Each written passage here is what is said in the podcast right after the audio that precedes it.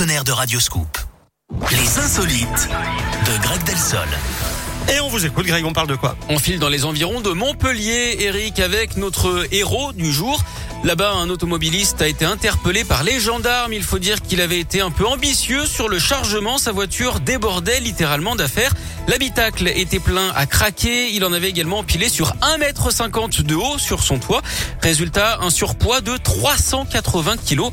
Et le pire, c'est que notre homme était parti de région parisienne et qu'il comptait rouler jusqu'en Espagne hein, pour prendre un bateau en direction de l'Algérie.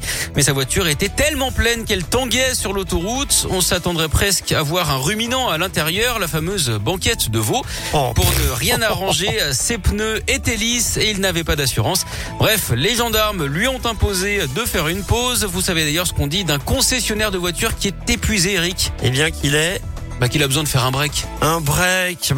Forcément. Merci Greg, à plus tard. À plus tard. Allez, 11h05 sur Radioscope dans un instant le plat du jour. Un petit dessert sympa pour les fêtes, une verrine de crème de citron meringuée. Oui, c'est ce qu'on va vous proposer Appétissant. juste après Doja Cat.